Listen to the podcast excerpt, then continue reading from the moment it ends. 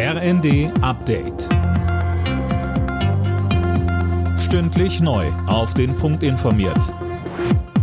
Ich bin Christiane Hampe. Guten Abend.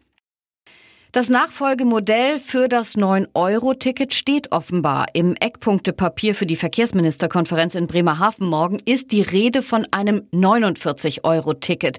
Das berichtet die Rheinische Post. Colin Mock. Klimaticket Deutschland soll es heißen und im Jahresabo erhältlich sein. Unklar ist, ob Kunden es auch für einen einzelnen günstigen Reisemonat kaufen können. Aber wie das 9-Euro-Ticket soll auch der Nachfolger bundesweit im ÖPNV gelten. Die Verkehrsminister erhoffen sich demnach einen hohen Anteil von Neukunden und eine hohe Klimawirkung. Ab wann das 49-Euro-Ticket erhältlich sein wird, hängt allen voran von der Finanzierung ab. Die muss noch geklärt werden. Der ukrainische Präsident Zelensky hat die G7-Staaten um Unterstützung beim Aufbau eines Schutzschirms gegen russische Raketen gebeten. Auch heute feuerte Russland wieder Raketen auf Ziele in der Ukraine, vor allem auf Einrichtungen zur Stromversorgung. 300 Ortschaften sind ohne Strom. Auf den öffentlichen Dienst kommt eine harte Tarifrunde zu. Die Gewerkschaften fordern 10,5 Prozent mehr Geld für die Beschäftigten. Ab Januar verhandeln Verdi und Beamtenbund mit den Kommunen und dem Bund über die Gehälter für die 2,5 Millionen Beschäftigten.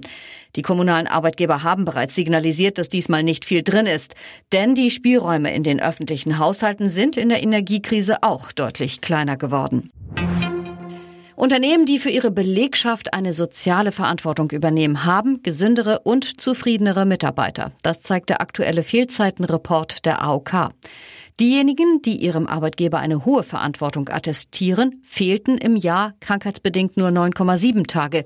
Diejenigen, die die Unternehmensverantwortung als schlecht einstuften, waren dagegen 14,2 Tage arbeitsunfähig. Alle Nachrichten auf rnd.de